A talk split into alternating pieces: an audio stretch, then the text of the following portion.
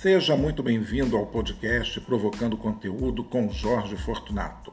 O podcast para você ouvir enquanto lava a sua louça. E o que, que você vai encontrar aqui? Muito papo aleatório, multitemas, cultura, viagens e o que mais gera minha cabeça, porque aqui a ideia vai ser sempre falar de A a Zinco, chegando ou não às devidas conclusões. Ficou confuso? Então é aqui mesmo que você tem que ficar. E mais uma vez, seja muito bem-vindo ao podcast Provocando Conteúdo comigo, Jorge Fortunato. E hoje, né, a gente vai começar aqui finalmente, né, as nossas entrevistas, os nossos nossos convidados. Aliás, é uma convidada uma grande amiga que eu conheço já desde 2012, se eu não me engano, que é a Flávia Abreu. A Flávia, bom, eu vou deixar até que a Flávia se apresente, porque senão, se eu começar a falar aqui, talvez eu não passe todas as informações, né? porque a Flávia faz muita coisa. Então, Flávia, seja muito bem-vindo aqui ao Provocando Conteúdo. Estou muito feliz de te receber e queria que você se apresentasse aí para os nossos 800 milhões de ouvintes, entendeu? Porque esse podcast aqui ele é bombado. Oi, meu povo. Primeiramente, Jorge, muito feliz em poder participar com você desse podcast que eu já acompanho. Descobri por acaso é, navegando ali pelo, pelo Google Podcaster e depois vim descobri que era você, meu querido amigo. Sim, nós já nos conhecemos desde 2012. É, então, falar um pouco de mim. Eu sou Flávia Abreu, eu sou jornalista, comunicadora, especializada em samba e carnaval. São minhas paixões. Por conta dessa paixão, eu é, enveredei por um caminho é, das mídias sociais e iniciei uma, uma atividade que é até muito comum nos dias de hoje, que seria de digital influencer, mas com o título de samba influencer, porque na verdade o que eu amo fazer mesmo é falar sobre samba, sobre carnaval e nisso influenciar pessoas a conhecerem mais sobre esse fantástico mundo do samba que é repleto de cultura, conhecimento, alegria e diversão. E o samba, né, Flávia, que é assim, faz parte, na verdade, da história do, do, do, Rio de Janeiro, né? A gente aqui que tem a Pedra do Sal, ali onde tinham as grandes reuniões do, do, do samba, né? Do, dos primórdios, né? É, e a Praça 11, bom, enfim, a gente vai falar até um pouco sobre isso. E eu queria falar para vocês também que a Flávia, nós nos conhecemos no curso é, de guia de turismo, né? A Flávia entrou, a Flávia estava entrando, eu já estava assim meio que terminando, mas nós estudávamos num curso que a configuração era meio estranha, então todo mês tinha alguém entrando, era meio, meio complicado aquilo, mas enfim. E aí as pessoas continuavam, e aí quem estava lá na. Você entrava, você fazia aula 19 de uma matéria, aula 2 de outra, era meio, meio enrolado assim, mas no final dava tudo certo. Bom, enfim. E a Flávia sempre estava ali, é, muito curiosa né, de tudo, e já demonstrava ali o interesse dela por essa coisa de, de samba, de carnaval, e você chegou até a fazer um, um roteiro, não é, Flávia? Para contar um pouco a história do samba, a história do carnaval. Como é que foi isso? Exatamente. É, o curso de guia de turismo, só pegando no link aí que você mencionou, foi, na verdade, uma desculpa, de fato, para que eu pudesse é, criar esse roteiro sobre samba, sobre carnaval, sobre a, a história do samba e a formação do carnaval carioca. Era esse, eram essas as bases do, do tour que eu, que eu criei. E o curso de guia sempre foi para isso, para é, pegar as técnicas de como apresentar para um turista, mas não necessariamente os locais da cidade, e sim as escolas de samba. coisa que eu já fazia as escolas de samba e os locais de samba. Coisa que eu já fazia antes, sem ser credenciada, sem ter técnicas de, de turismo mesmo, porque o curso, nesse sentido, é, nos ajudou bastante, como questões de apresentação, questões de controle de tempo, domínio do público, até mesmo organização da, das informações, porque quando a gente ama um assunto, a gente muitas das vezes, é, nós muitas das vezes nos perdemos no que, que de fato devemos colocar para o público, até mesmo para passar a informação é, para que eles levem essa informação quando retornarem aos seus países ou às suas casas, e também de forma inteligível. Né? Eu sou uma pessoa que falo bastante, aliás, eu não mencionei na minha apresentação, hoje também eu atuo em dois programas de rádio, é um por rádio web, que se chama Programa Samba na Lata, que essa semana passou a ser reproduzido numa rádio também em São Paulo, estou muito feliz. Hein? E o, o outro é o programa Samba Tropical, que é no estúdio, ao vivo, e onde eu recebo convidados. Então, voltando, eu falo bastante e eu tinha muita dificuldade em compilar as informações sobre as escolas de samba, sobre a formação do samba, porque eu entrei numa, numa busca de conhecimento desse universo e eu ia a sebos, eu comprava livros, eu buscava é, livros históricos, relíquias. Eu posso dizer para você, Jorge, que eu tenho na minha casa uma coleção, inclusive você me presenteou com um livro uma vez é, sobre samba também.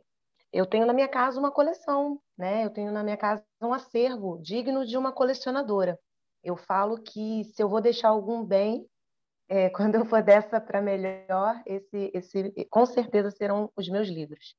Então eu comecei nessa busca, me informando, é, é, conectando as informações, porque o samba ele não tem uma história apenas. Não é única a história do samba. Não é a origem do samba, ela não é única. Na verdade, a cidade ferveu, né, o samba, viveu intensamente o samba. Ele, ele era reproduzido, cantado, encontrado em canto, em becos e vielas e e invadiu a, as residências das elites, vamos dizer assim, não houve maneira de conter o samba, de impedir que ele entrasse porta adentro. Por mais que fosse dito que era um ritmo é, do morro, um ritmo dos pobres, né? mesmo assim não houve maneira de contê-lo. Então o curso me ajudou muito nisso e a minha intenção lá foi criar esse tour que eu chamava de Samba Folks, porque seria traduzindo o povo do samba, que na realidade era para apresentar para turistas estrangeiros, de forma que eles não apenas vissem o nosso samba, o nosso carnaval, pela exuberância da arte, da dança e da música e dos trajes, das fantasias, mas também do conhecimento, da cultura, da história. É, isso é muito importante, porque às vezes o contato que o turista tem com o samba é, é mais ali na, no momento que ele vem para o carnaval. Né? E a gente não tem ainda, eu acho que é, é uma coisa que é interessante a gente falar aqui. É, eu, eu acabo sendo um guia de turismo, como eu falo, sou muito genérico. Né? Então, até nos últimos meses, até por conta da pandemia, eu acabei aí não me especializando 100%, não posso falar que eu sou um doutor em turismo religioso, muito longe disso, mas gosto muito de fazer tour histórico sobre a, as igrejas, né? a história das igrejas, a, a, que aí vai entrar um pouco até da história da arte, mostrando esses templos que a gente tem barroco, é, rococó, etc. Mas, enfim, então eu acho que é muito legal quando a gente tem um produto, né, como esse do samba, que eu, inclusive, também cheguei a trabalhar um período é, fazendo tour é, para o Carnaval Experience, né, que tem ali na, no, na cidade do samba, né, que é apresentado pela que foi montado né, pela escola de samba, pela, pela Grande Rio, e ali a gente já dá uma introdução. Então, hoje, é o que a gente tem ainda é o Carnaval Experience. Mas eu me lembro que esse que você fazia, que eu infelizmente não pude é, participar, você levava né, nos lugares e tal. Então, eu também, quando eu tenho esta oportunidade, principalmente quando a gente consegue fugir dessa coisa muito corcovado, pão de açúcar, mostrar também esse lado, então eu faço ali as minhas incursões pelo Estácio de Sá, entendeu? A gente vai ali ao Sambódromo, eu passo ali um pouco na Pedra do Sal, mostro onde era a Praça 11, né, o que sobrou da Praça 11, que ficou restrito a uma estação do metrô, e tentar falar também para essas pessoas o, o, o início disso tudo, né, das reuniões na casa da tia Ciata, né? as pessoas que ali se encontravam, a, aquele samba né, pelo telefone, é uma parte até assim um pouco confusa às vezes para explicar para o turista, né, porque ele fica assim meio, né, como é que é isso? Porque brasileiro, o que o brasileiro gosta é de jeitinho, né? Então, o que acontece ali com a tia Ciata e o presidente da República, que agora me fugiu o, o nome dele, não sei se você vai você deve saber. Venceslau Braz. Venceslau Braz, isso mesmo. Veio aqui, mas eu fiquei um pouco na dúvida. Foi o Venceslau Braz. Então, que é assim, né? Ele oferece, olha, o que, que eu posso fazer por, por, você e tal. Então, como tinham aquelas reuniões né, na casa dela e a polícia chegava e tal, então ela queria um emprego para o marido dela e na polícia, porque aí o marido sempre avisava, o pessoal vai passar por aí e tal, não sei o quê. Não, na verdade, ele que deu essa ideia, porque ele não foi. Ela queria permissão para poder fazer a roda de samba, porque era mal visto, né? Então, davam aquelas batidas, porque é, tudo que era ligado, né, de uma certa forma, à cultura negra, né, tanto a música, a capoeira, então isso tudo era visto como vadiagem, né, é coisa de malandro. Né? E hoje a gente vê que não é bem assim. Olha, o samba ele se transformou numa coisa tão incrível, porque hoje aqui no Rio de Janeiro, não só no Rio, mas em São Paulo também, muito, né? É, em São Paulo está ali pau a pau com o Rio de Janeiro. E aí o que, que acontece? Se transformou numa verdadeira indústria, né? E, e, a gente lamenta muito, até por conta da pandemia, não estar tendo aí, a gente não tem carnaval, a gente não tem aquele movimento do barracão, porque empregam pessoas, né?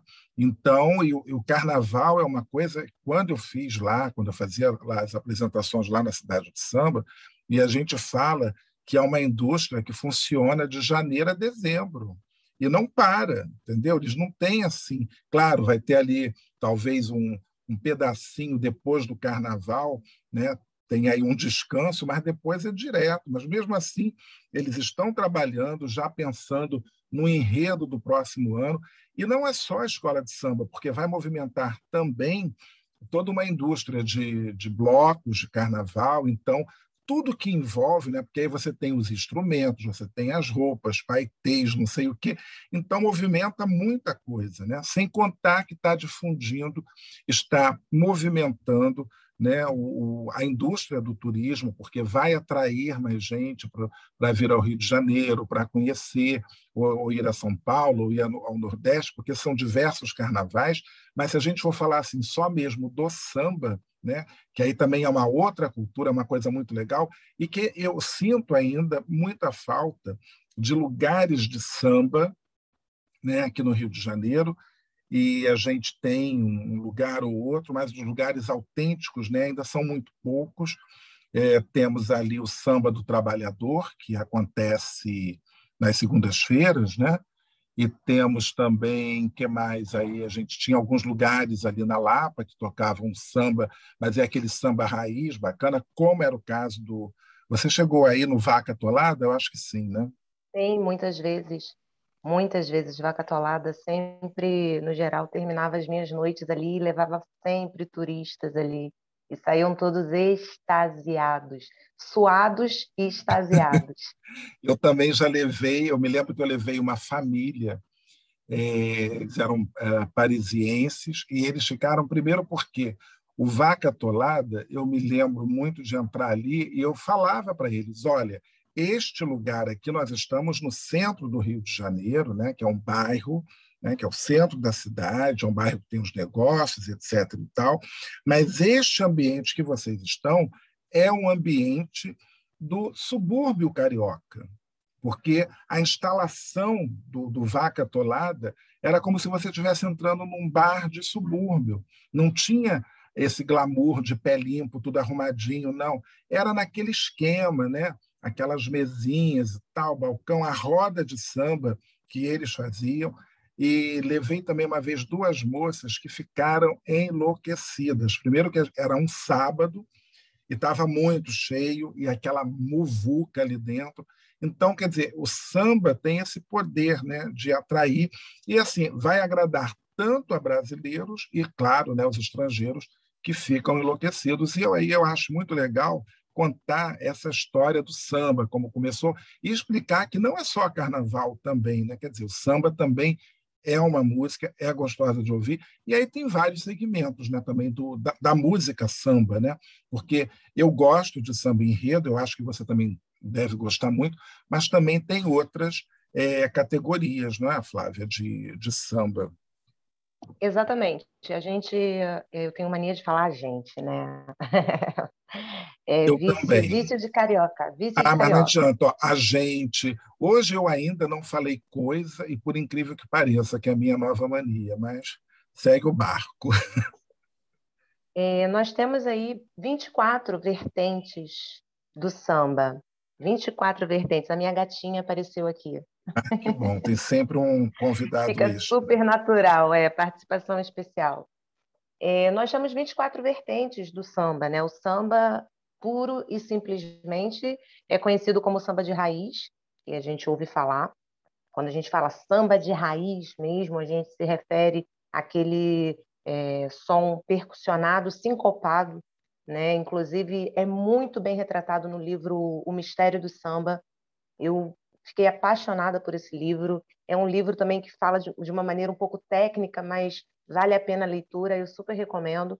Então, é o samba sincopado, né, que é o samba é, esse que você mencionou aí, que se dançava, se ouvia de pé descalço, sem muitas, sem muito glamour, né? É o samba que veio herdado é, da Bahia, na verdade, porque o samba samba de terreiro, é, né, como eles falam, não é isso? Samba de roda, samba, samba de, de roda.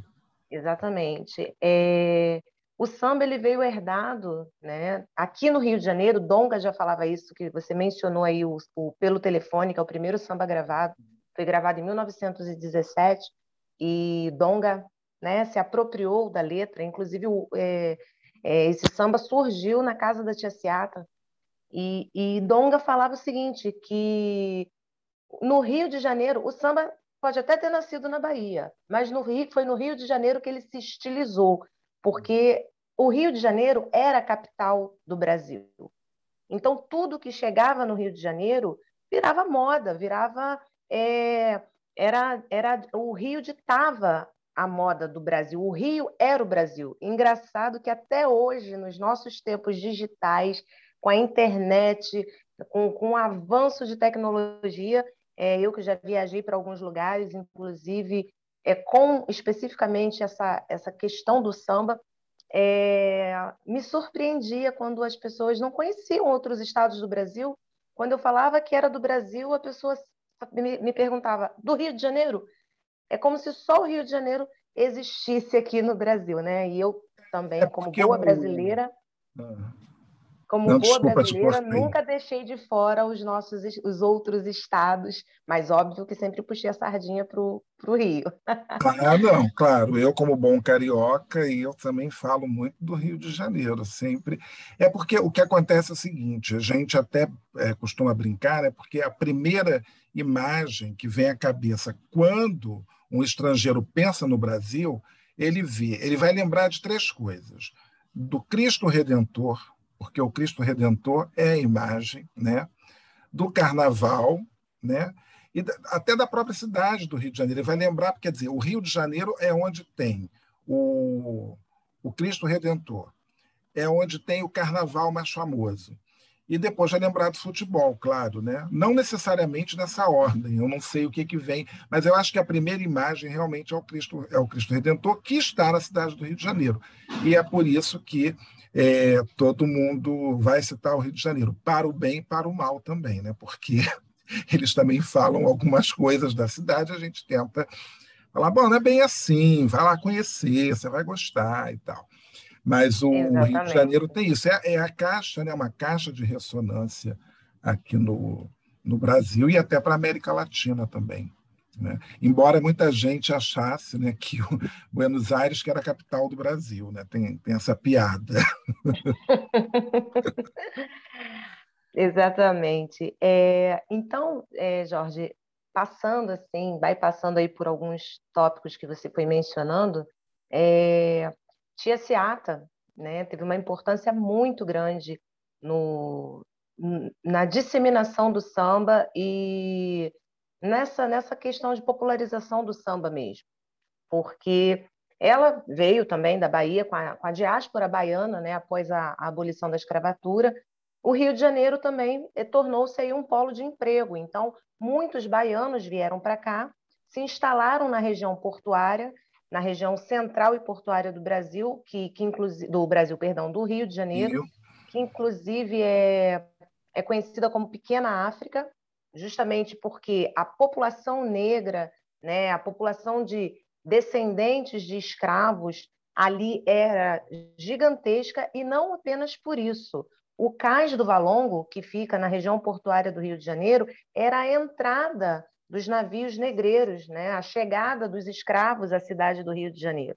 Eles desembarcavam ali é, no Cais do Valongo, que fica na região da Gamboa, e dali, que aquela região anteriormente ela era água, ela foi depois toda totalmente aterrada, dali eles seguiam para uma quarentena. Né? Esses, esses negros, esses escravos chegavam ao Rio de Janeiro, debilitados muitas das vezes pela viagem longa, enfim, todo todo o terror psicológico que haviam passado, porque eu quando eu conto a história, é, esse, esse trecho da história, eu digo que até o nome deles era retirado, né? Durante a, a travessia do Atlântico, eles eram batizados, eram batizados muitas das vezes é, dentro do, do, dos porões, do, dos tumbeiros, dos navios, e recebiam nomes portugueses. Então, até mesmo os seus nomes eram retirados, nem os seus nomes permaneciam.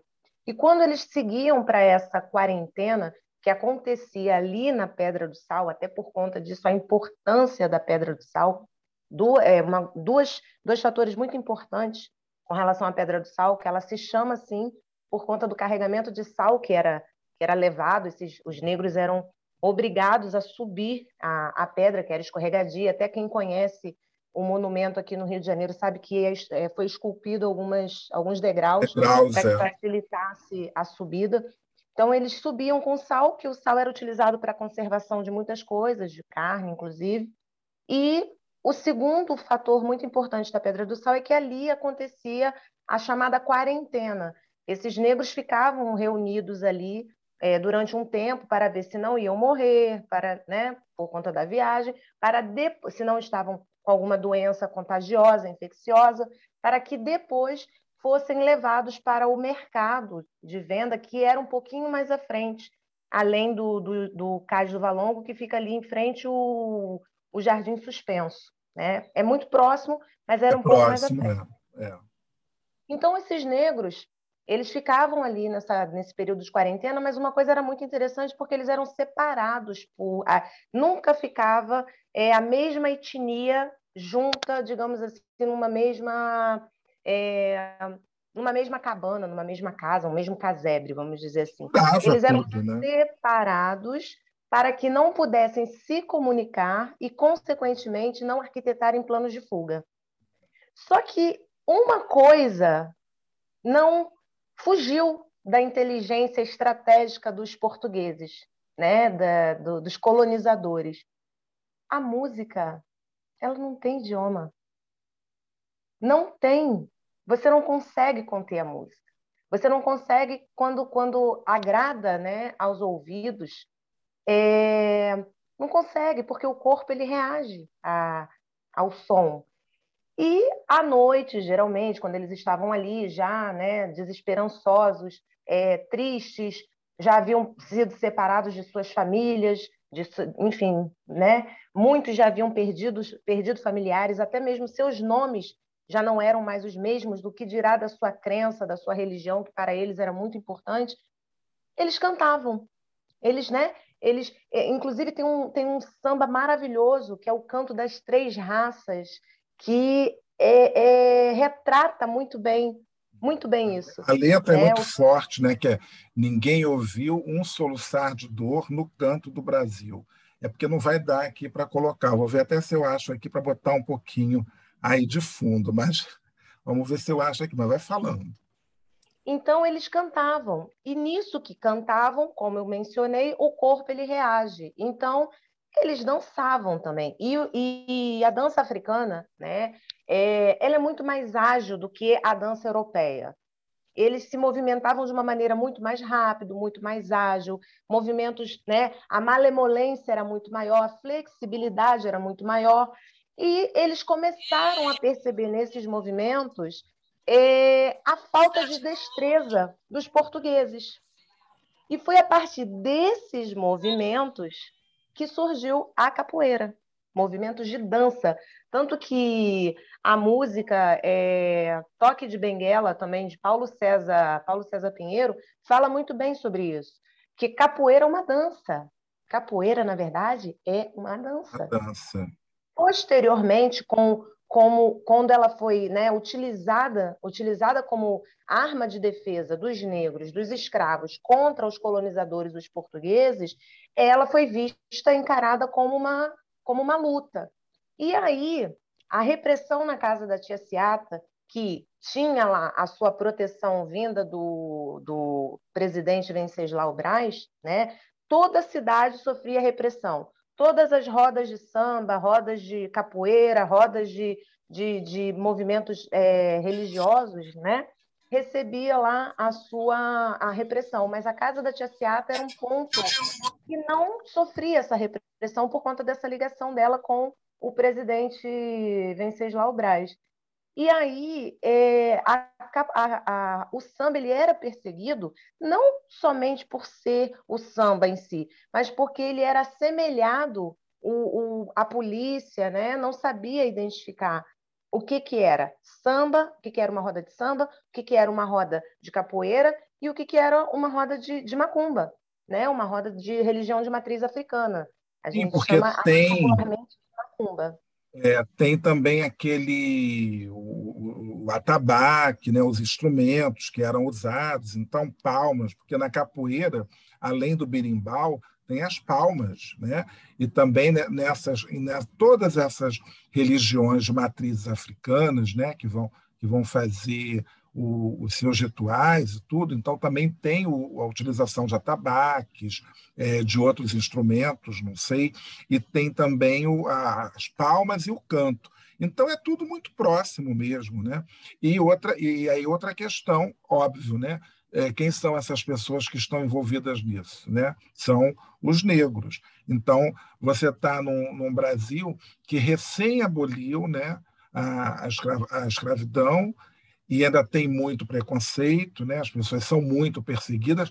Na verdade, né, isso não deixou de existir, né? porque a perseguição ainda, ainda continua. Então, a gente vê muita intolerância religiosa, a gente, a gente vê muita gente também que ainda torce o nariz né, para o, o samba também, né? enfim. E a capoeira, agora, são coisas que você veja bem, né, como isso é, é interessante. Eu já estive viajando né, muitas vezes, né? E numa dessas viagens que eu fiz, eu me lembro que a última, eu estava em Marseille e estava até jantando com um grupo de, de mulheres que eu tinha guiado aqui no Rio de Janeiro. E eh, no mesmo ano nós nos encontramos lá em Marseille. Eu falei que eu estava indo né, para Marseille e tal. E aí a gente está lá no nosso jantar e daqui a pouco surgem dois caras, quer dizer, três caras, tocando birimbau, fazendo capoeira, entendeu? Estavam ali, né? Agora, o que tudo bem, eles eram brasileiros, mas tem grupos e grupos de franceses, alemães, americanos fazendo capoeira também, né? E sambando, você às vezes entra, se você entrar na internet procurar é, samba pelo mundo e tal, você vai ver é, do Japão a sei lá onde, a Austrália, está todo mundo é, sambando também. A gente vê isso, né? Como de uma certa forma essa cultura conseguiu é, chegar a tantos lugares e as pessoas gostarem, admirarem, estudarem, né? Porque deve ter já aí muita gente com formação acadêmica, né? né, é, nessas, nessa cultura né, do samba e também é, da capoeira. Capoeira, inclusive, porque o, uma pessoa que ajudou a divulgar muito a capoeira pelo mundo, que é o Beto Simas, né? que, que divulgou muito. O samba, eu não sei como é que foi, se foi o Sargentério com as mulatas, eu não sei, mas deve ter sido. É engraçado você colocar essa questão do, da, das mulatas, né? Porque aí toca num ponto que eu é, gosto muito de falar a respeito, com muita delicadeza, porque é um ponto, como eu falei, muita delicadeza porque é um ponto delicado. É delicado, é, melhor, é polêmico. Melhor forma, melhor é tudo, forma de, né? eu, de eu colocar. Como mulher do samba, porque eu sou uma mulher do samba, eu amo o samba, pontuar aqui mais uma vez, uma das coisas que eu mais defendo, né, é o samba, é a cultura. Para mim, como eu digo, o samba é cultura, o samba é arte. Então, Flávia, como mulher só, do samba... Só um minutinho, vou ter que te interromper, porque o telefone...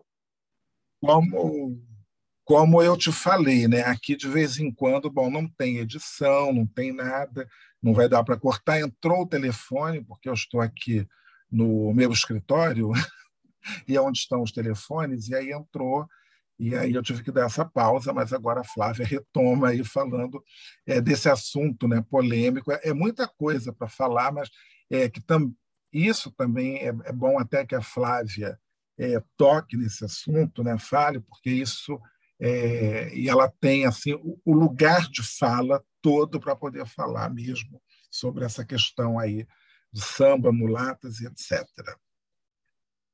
Bom, como mulher do samba, é, eu posso dizer para você o seguinte: a difusão da, da imagem da mulher, né, sambista, de uma maneira vulgarizada, vamos dizer assim, é algo que existe muito no imaginário do brasileiro.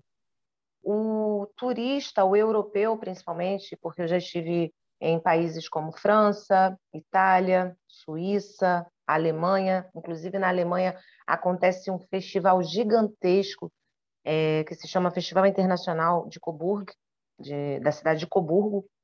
E em 2019 eu estive lá e, e foram 88 escolas de samba, grupos que se denominam escolas de samba, que vieram da Europa inteira, inclusive até um grupo da China, para se reunir, se apresentar, é, se apresentarem, tocar samba, viver a atmosfera do samba sendo que na Europa, porque muitos deles não conseguem viajar e estar aqui no Brasil, né? estar aqui no Rio de Janeiro. E, na realidade, o que se tem com relação a essa questão da imagem da mulher, da mulher brasileira, da mulher do samba, a mulher que bota o biquíni, não tem nada relacionado com a vulgaridade.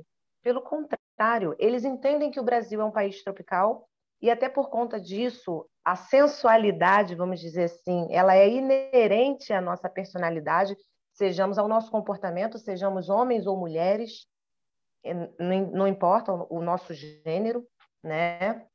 E isso não é tido de maneira nenhuma como, como algo vulgar, pelo contrário, eles entendem que é cultural. Logicamente, como em qualquer área, como em qualquer é, setor, pode existir é, outros interesses. O que se dizer disso? Cada um faz da sua vida o que quer. Mas o que eu digo que essa questão da vulgaridade ela é muito, muito da, do imaginário do brasileiro. Eu estive na França, inclusive para pesquisar sobre carnaval, sobre é, os eventos carnavalescos da Europa. Tive a oportunidade de entrevistar pessoas da Finlândia, da Suíça, da própria França, de Portugal. É, também entrevistei é, fora da Europa nos Estados Unidos, cobri um congresso internacional de samba nos Estados Unidos, e enquanto estive na França, vivi uma experiência lá que aqui no próprio Rio de Janeiro eu ainda não havia vivido, em 2016. Eu sempre desfilei. Sambar no show. Sempre gostei de desfilar, é, mas desfilava em alas, até porque na época eu tinha uma outra profissão, uma profissão mais ligada ao perfil administrativo, escritório, então isso não me permitia me dedicar tanto, digamos assim, à arte da dança, do samba, essa coisa da apresentação, como de repente uma passista ou uma mulata show, eu não, não, não tinha como conciliar. Então eu desfilava sim, mas eu desfilava em alas que era mais prático, era mais para adequar a minha rotina, era algo mais, né, mais fácil. E na França eu tive a oportunidade, porque eu, eu fiquei é, hospedada com, na época, ela era a atual rainha do Carnaval é, de Paris, do Bloco de Paris, que bloco lá não é a mesma definição do que a gente entende de bloco aqui. Na verdade, bloco é a reunião de todos os grupos carnavalescos, que eles denominam escolas de samba, num grande cortejo que dura quatro horas. E aí a rainha desse bloco ela é a rainha do carnaval daquele ano e ela vem à frente desse, desse grande cortejo, digamos assim. Então, eu fiquei hospedada na casa dessa, dessa menina e ela fazia shows, ela fazia apresentações. E nós tínhamos mais ou menos o mesmo porte físico. E ela, você vem do Rio, você, mas você sabe sambar. Eu falei, sei, mas eu nunca me apresentei. Ela, não, mas vamos, vem fazer um show comigo. Logicamente, fui remunerada por isso, essa, essa parte também foi maravilhosa, porque existe a valorização, e quando a gente fala de valorização, a gente fala também em termos financeiros, econômicos, coisa que muitas das vezes falta aqui no, no Brasil, né? E fiz uma apresentação, é, na verdade foram três apresentações, inclusive na virada do ano, e em restaurantes. Isso aconteceu em restaurantes, não era em palco, não havia qualquer necessidade de distanciamento do público, lembrando que era uma época que não existia coronavírus, estou falando de 2006, 2016 para 2017, então ficávamos ali muito próximos às mesas, às cadeiras, ao público. Eu lembro que o evento de virada do ano é, foi como se fosse num clube, mas muito pequeno, não era um estabelecimento grande, e as pessoas se, se aproximavam em torno de nós é, numa roda e observavam maravilhadas a nossa apresentação, admiradas. É, é, de fato, era possível perceber a admiração nos olhares, a tentativa de dançar e, e, e de se movimentar. Então, isso foi muito bom, muito legal.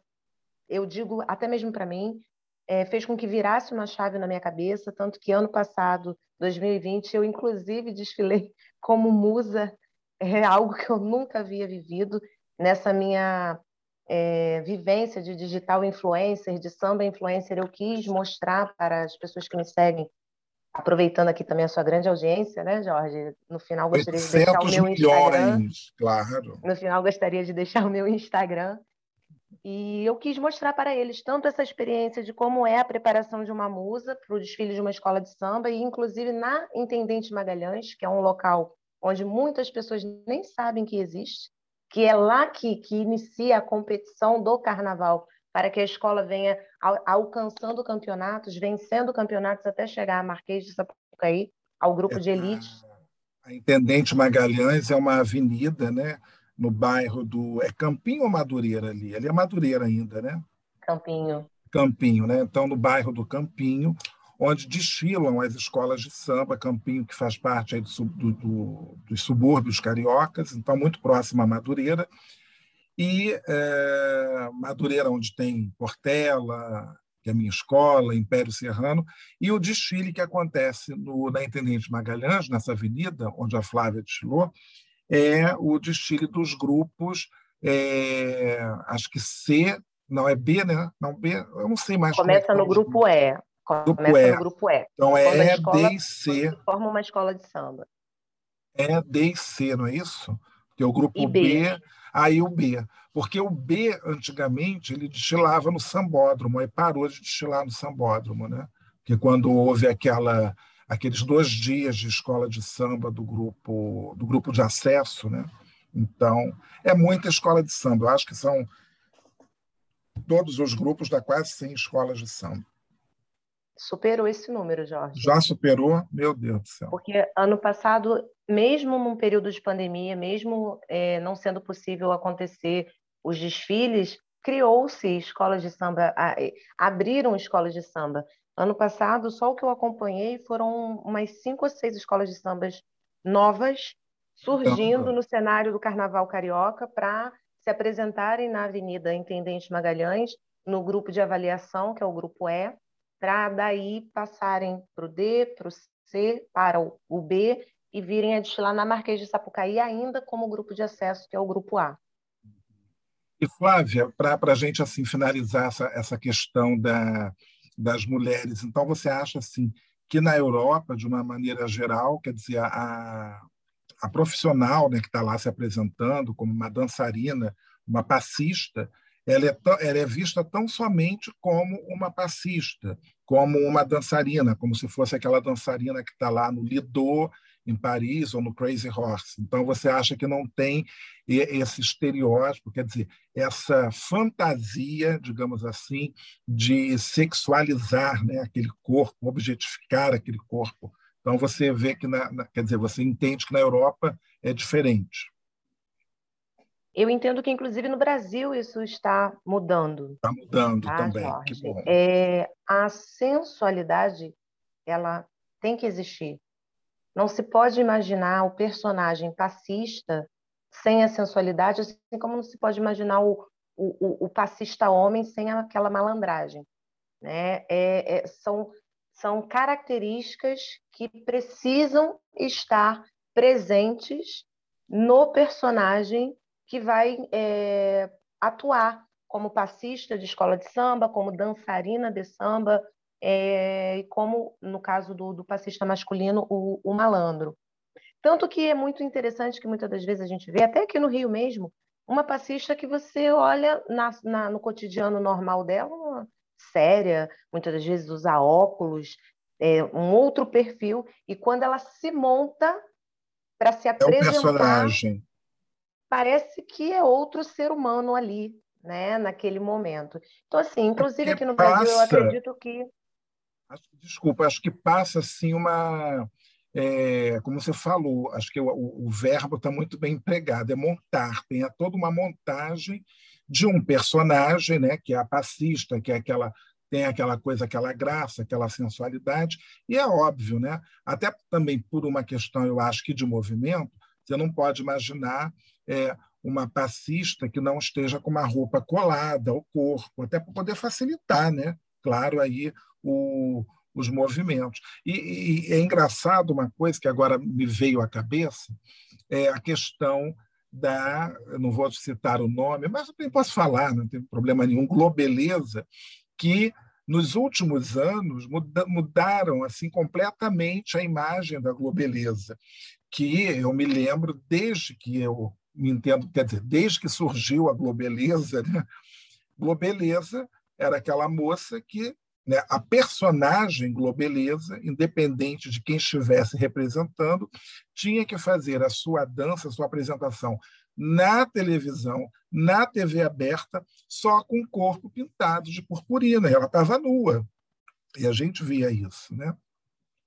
E aí, agora, né, de uns dois anos para cá, não sei, cobriram a Globeleza. Então, ela está com uma sainha, ela está com fantasias, né? E, e tudo mais. Por um lado, eu achei isso muito, muito correto, porque também para de ser aquela coisa do corpo, né? Então, fica realmente mais ali a, a, a moça graciosa dançando e, e sambando. Sim, é, é, como eu falei, existe Óbvio que, como todo, todo e qualquer setor, é, cada um faz aquilo que quer, projeta-se da maneira que quer, né? Sendo que eu acho que com é, o passar do tempo, principalmente nos, nos dias atuais, ficou entendido que é parte do samba, é parte da, da personificação da passista, essa questão, sim, da exposição do corpo, é, da, do tipo de roupa que se é usado, como você mesmo falou, que tem muito a ver com a questão de facilitar os movimentos, inclusive uma, uma eu entrevisto muitas pessoas, no, no, muitas mulheres, muitas rainhas de bateria, muitas diretoras de aulas de passista, é, de aulas de passistas no, no programa Samba Tropical, e fala-se a respeito dessa questão da roupa do passista, da roupa do dançarino. Muitos carnavalescos colocam roupas muito pesadas no, nos passistas e isso dificulta a movimentação, isso dificulta Sim. o movimento, o, dificulta a, a reprodução do, dos passos. Exatamente. Né? Eu, eu já fico assim, mais uma vez estou te cortando, eu já fico assim, é, muito impressionado. Uma coisa que eu sempre admirei muito é a questão ali é, da porta-bandeira, porque tem umas fantasias de porta-bandeira que, bom, já tem a bandeira em si, que eu acho que deve ter um peso, não sei quanto pesa uma bandeira, né? mas que, é claro, como todo esforço repetido, aquilo eu acho que no início do desfile, se, sei lá, se pesa 5 quilos, talvez, não sei, ou 4, ou 3, não sei como é que é, mas no final deve estar pesando uns 200 quilos. E tem a roupa, né? E a gente que desfila, porque eu também já desfilei, porque eu sou filho de Deus, né? Já desfilei. É. Eu, tenho, eu tenho umas histórias até engraçadas, não vou colocar aqui. Num próximo episódio, depois desse, eu vou contar minhas histórias também de carnaval, principalmente do meu primeiro desfile, que foi bem hilário. Mas é, então a, a, gente vai transpirar, a gente fica todo suado, então isso vai passar para a roupa e fica pesado, né? E as portas-bandeiras, que eu admiro desde que eu era pequeno, com a Vilma Nascimento na Portela, o cisne da passarela, até a, a, filha, a, a, filha da, da própria Vilma Nascimento, que também é uma, uma porta-bandeira, a Lucinha Nobre, a, aquela outra maravilhosa, que é a Selminha Sorriso. Enfim, é, eu acho assim umas heroínas, porque a, a, roupa é muito pesada. Né? A do mestre Sala, acho que nem tanto, porque não pesa tanto. Quer dizer, algumas têm pedrarias e tudo mais, mas vai pesar menos né, do que a da, que a da porta-bandeira. É, a gente tem algumas, alguns registros aí pela internet que a roupa da porta-bandeira chega a pesar 15 quilos. Então, você imagina ter toda aquela destreza, né, executar todos aqueles movimentos e manter o equilíbrio, e a bandeira não pode enrolar. Grande tchan é, da dança da porta-bandeira, da exibição da porta-bandeira, é que a bandeira não pode enrolar, o pavilhão não pode enrolar, que é o símbolo maior da escola. Não e... pode bater no rosto né, do, do, do, do mestre-sala também, né? Tem, tem, vários, tem várias regras ali.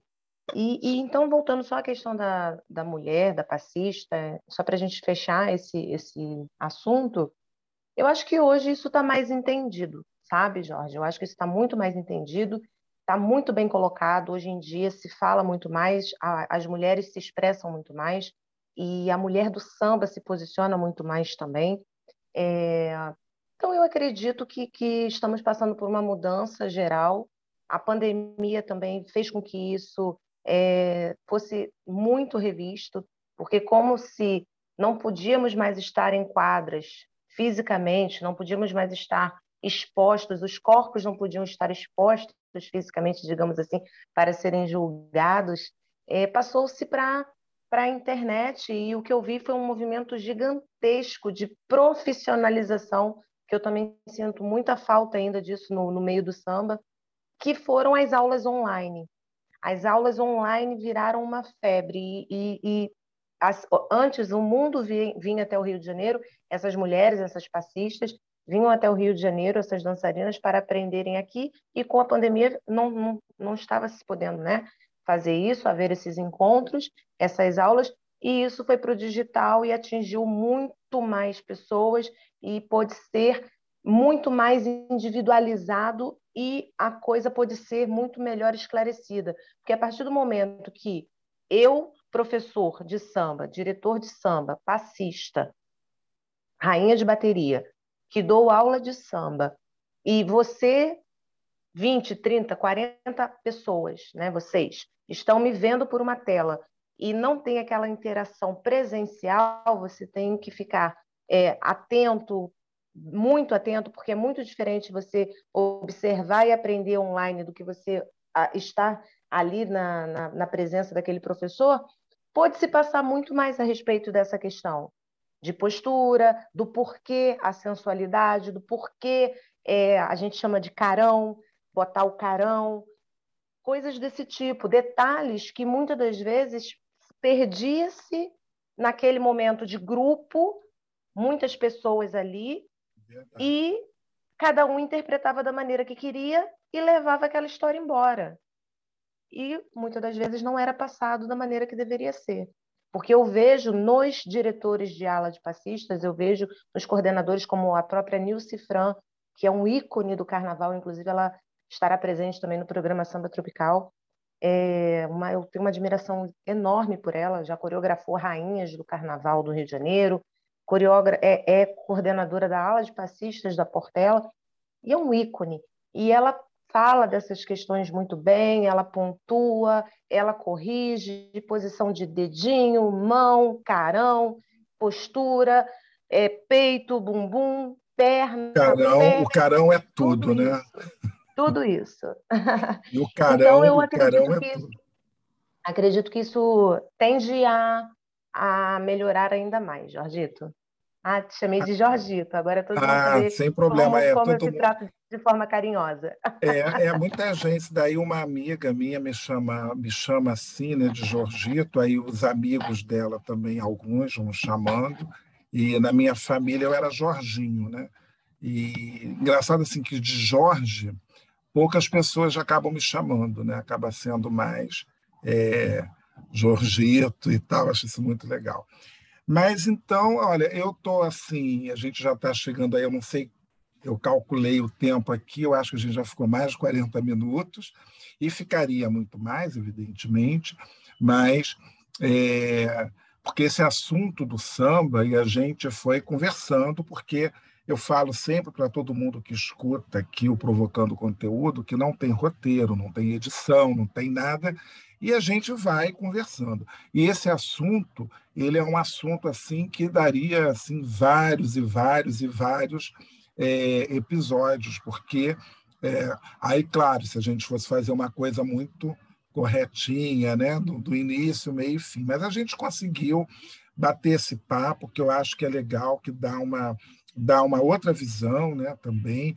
A gente aí tentou mostrar o samba, agora está passando aqui na rua o, o, um homem que vende vassouras. Então, eu me sinto muito século XIX. O vassoureiro. Acho legal, né? ainda mais agora que está passando essa novela nos tempos do imperador. então, tem tudo a ver. Mas, enfim, foi muito bom né? É, ter essa, essa conversa sobre um pouco do samba, história do samba, carnaval, né?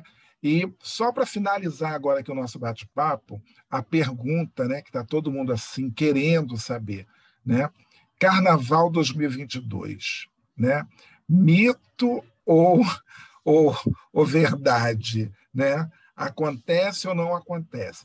Eu já vou logo avisando que, bom, eu vou deixa a Flávia falar primeiro. O que, que você acha, Flávia? Mito ou realidade? Carnaval 2022. Eu diria que muita, muita vontade, com muita fé em Deus. Muito. Existe muito interesse, logicamente. É, primeiro, por ser a manifestação cultural mais expressiva aqui do Rio de Janeiro. É, segundo, tem a questão econômica. Não vamos ser aqui inocentes e dizer que isso não, não pesa, porque pesa sim, como você mesmo falou no início do, do, é, do podcast, do episódio de hoje, é uma, é uma área que emprega muitas pessoas. Tem a cadeia produtiva do carnaval é gigantesca, é, não só do carnaval, mas, enfim, de eventos. E o carnaval é, sim, um, um marco na cidade do Rio de Janeiro. E aí vai até atingir outras cadeias, né? outros setores, que é a hotelaria, o setor de turismo, está empregado aí, hotelaria, restaurantes, enfim. Então, eu vejo muita força de vontade por parte da Liesa, a atual gestão da Liesa, também da Rio Tour, é, em que se aconteça o carnaval, inclusive a prefeitura hoje lançou, vou aproveitar aqui o espaço, os milhões de ouvintes desse podcast. milhões, porque aqui é de milhões, gente. Milhões. A prefeitura lançou hoje no Diário Oficial é, um edital que fala sobre a nomeação de um Rio Digital Influencer. Serão selecionados é, 20, 18, 18 influenciadores digitais para é, atrair pessoas para a cidade, atrair público para a cidade. Dentre as atrações que serão divulgadas está o carnaval, então eu estou aí pedindo literalmente para que as pessoas possam me seguir no Instagram, Flávia Abreu Oficial. É só jogar lá, Flávia Abreu. Igual a Flávia.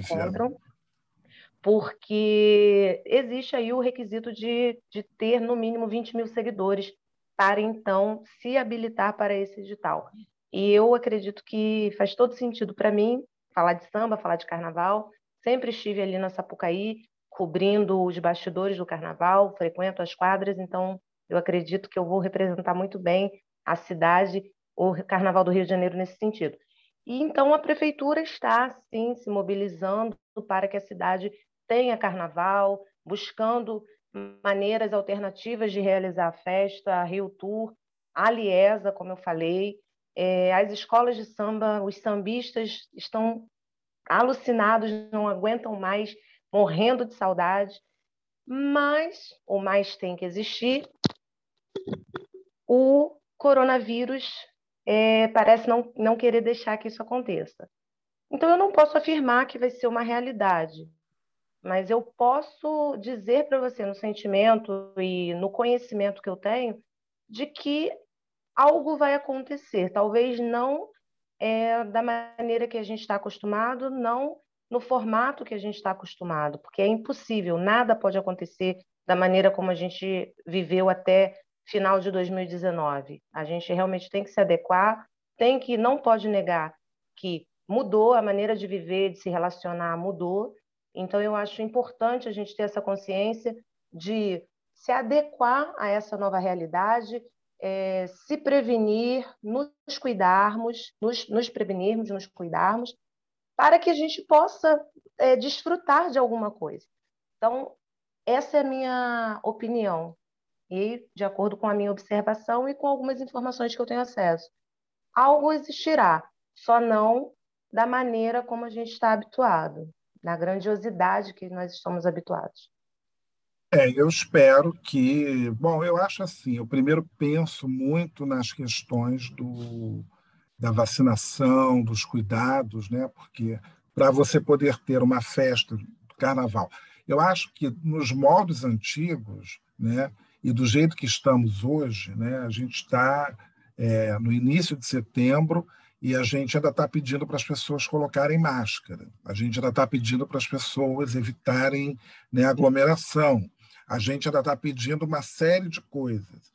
Então, se né, as pessoas continuarem né, não obedecendo mais regrinhas básicas, né, e com esse aumento né, da variante Delta, eu não sei, eu acho ainda um pouco arriscado. Eu torço, né, eu quero, eu preciso também, porque, afinal de contas, eu acho que é bom para todo mundo. E vamos ver. Eu, sinceramente, eu gostaria que acontecesse um milagre. Muitas das vezes, eu, toda vez até, um assunto totalmente fora desse episódio, mas toda vez que eu vou caminhar aqui no aterro do Flamengo, eu olho a praia do Flamengo e eu fico assim, né? eu queria ter um poder mágico para fazer um clique e, de repente, a Baía de Guanabara está despoluída, porque eu ia atravessar e ia tomar banho de mar pertinho, não ia precisar pegar metrô para ir a Ipanema, essa coisa toda. Mas não é bem assim. Então, eu queria também muito, né, com um toque mágico, acabar com tudo isso e a gente se ver livre, né? Mas é uma aprovação que a gente está passando. Mas, bom, eu quero é, reforçar aqui, então, para as pessoas seguirem você, né? No arroba é Flávia Abreu Oficial, com dois Fs, né? É isso? Então, Flávia Abreu Official, né? Ela está no Twitter, está no Instagram também. É, e vamos valorizar né, o, o samba, né, que faz parte da nossa da, da cultura brasileira, uma, é uma herança é, africana, é uma herança baiana, né? e que se difundiu aí pelo Rio de Janeiro, por todo o Brasil, né? Então, o, o, samba que, é, que nos alegra tanto, né, e a gente espera realmente poder voltar. Eu agradeço muitíssimo, Flávia, é, por ter aceitado esse convite, agradeço a todo mundo que ficou até aqui, né, é, ouvindo, né, não sei, realmente eu não sei quantos minutos deram aqui, porque o meu reloginho aqui está contando uma hora e meia quase, mas é porque eu já tinha começado a reunião bem antes, então eu vou ver. Mas muitíssimo obrigado, né? E aguardo vocês aí num próximo episódio do Provocando Conteúdo. Até a próxima. Tchau, tchau.